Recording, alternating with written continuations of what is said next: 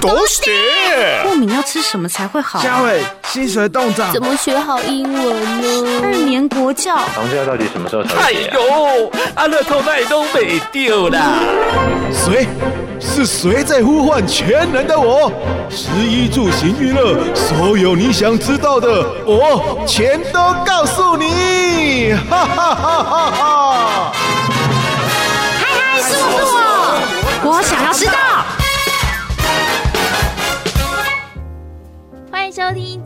的嗨嗨，我想要知道。说到抄水表呢，很多人的印象都是人工一个一个查表，可是人工呢可能会有出错，而且呢，它也需要住户在家才能帮忙开门哦。所以呢，从二零一五年开始，台北自来水事业处呢就推动了智慧水表。那关于智慧水表呢，今天我们就邀请到了台北自来水事业处的处长陈景祥陈处长，要来跟我们聊一聊。处长好。呃，主持人好，各位听众大家好。是一开始呢，要请处长简单的来跟我们描述一下什么是智慧水表，还有为什么要推动它呢？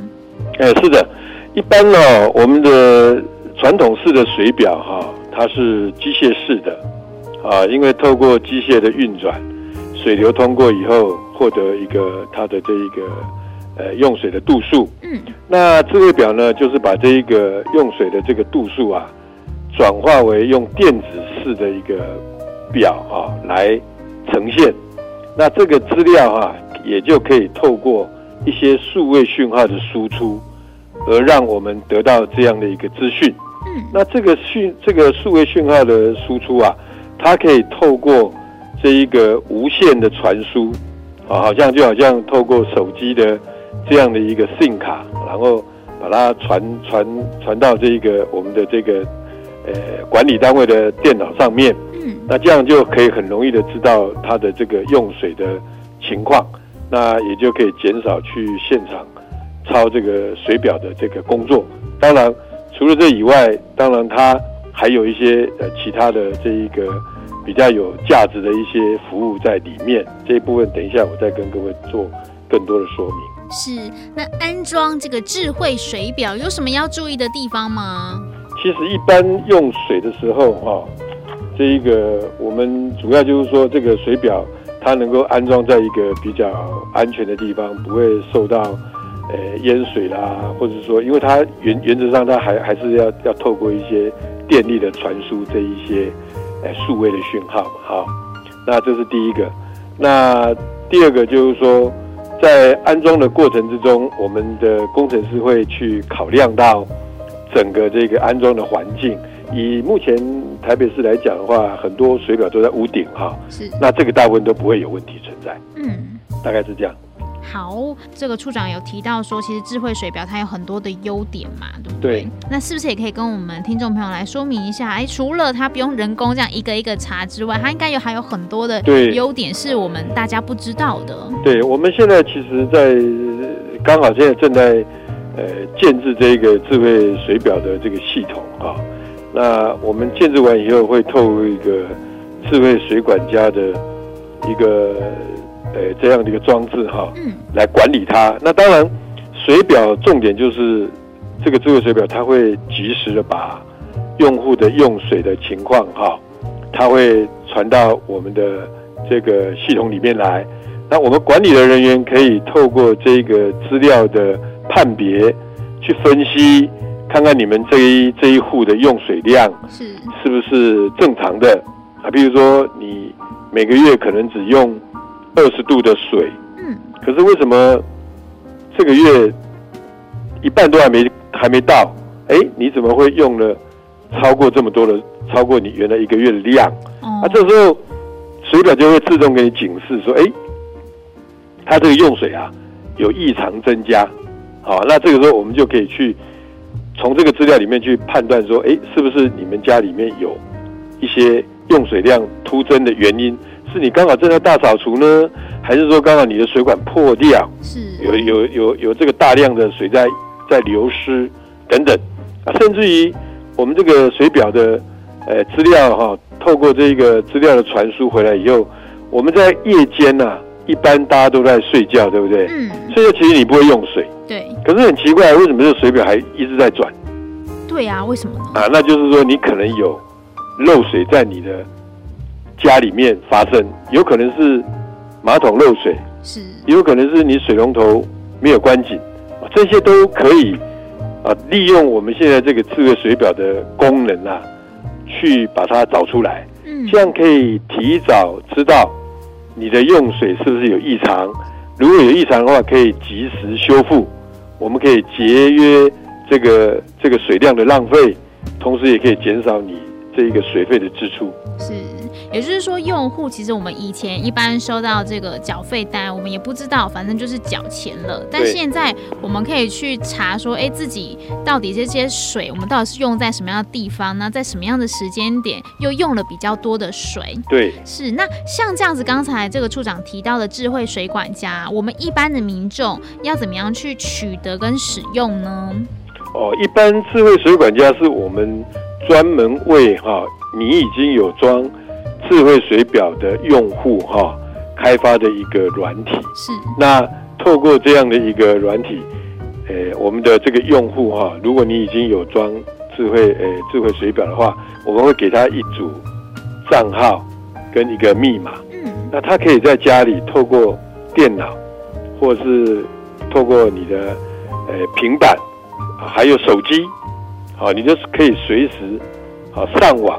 去吃去了解一下你最近用水的情况，你上个月的用水跟这个月用水差异，或是这两天哦，你都可以查得到。嗯，啊，就是说你的用水的形态、用水的情况，好，那也可以让你去管理你的呃用水，是这样的。是，目前啊，这个智慧水表它的推广的状况是什么样子呢？呃，对的，因为这个智慧水表也是最近这几年哈。才开始被开发出来，而且有商业上的一个运用。嗯，那我们目前在台北市的话，我们是先针对呃特定的一些族群，譬如说呃用水量啊，每个月超过一千度的，是哦，那这个是属于非常大的用。一般我们小家庭一个月是用二十度，嗯，那这个一千度的可能都是什么？都是餐厅、百货公司。量饭店、大卖场，还有一般的饭店啊，星五五星级的饭店，或者是一些旅旅社，它用水量大，嗯，可是他自己不知道他用水的情况是不是正常啊？过去我们对于这些用户的抄表，一个月抄一次，啊，你可能在这个月抄抄表，从一号到三十号，到三十号我抄完表以后，才发现说你这个月的用水量比前一个月啊。增加了两三倍，嗯，你可能在一号、二号就漏水，你不知道。是，我到三十号抄表发现的时候，告诉你啊，你已经可能有漏掉一个月的水了。对，那这样子的话，对整个水资源来讲，是一个很严重的浪费，同时对用户来讲，也是损失了非常多的金钱。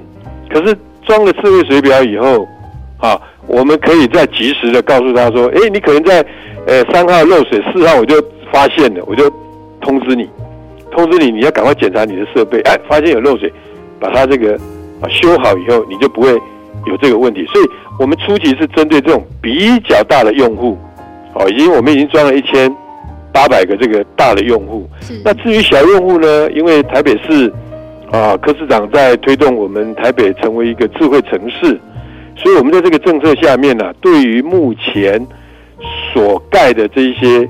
公宅，嗯，通通都帮他们装智慧水表，是，也就是说，自在这个市府的政策里面的公宅的这个系统里面啊，每一户啊，他都可以知道这一个，他透过智慧水管家，他可以知道他自己用水的情形，啊，那这个是在公宅的部分，嗯，那当然我们也希望推广到一般的民间，啊，因为毕竟这个系统是刚上来。它还是有一些成本的啊，需要去分担，所以我们现在针对一些呃这个新的建商，啊，就是说你来盖你要盖房子嘛，对不对？是盖房子，通常你也也要来跟我申请水表啊，那我们就来跟你推广，说哎，你要不要来安装智慧水表？因为安装好以后，以后我们就不用到你们家抄表，对你的干扰也会减少，因为有现在有很多呃这个住户啊。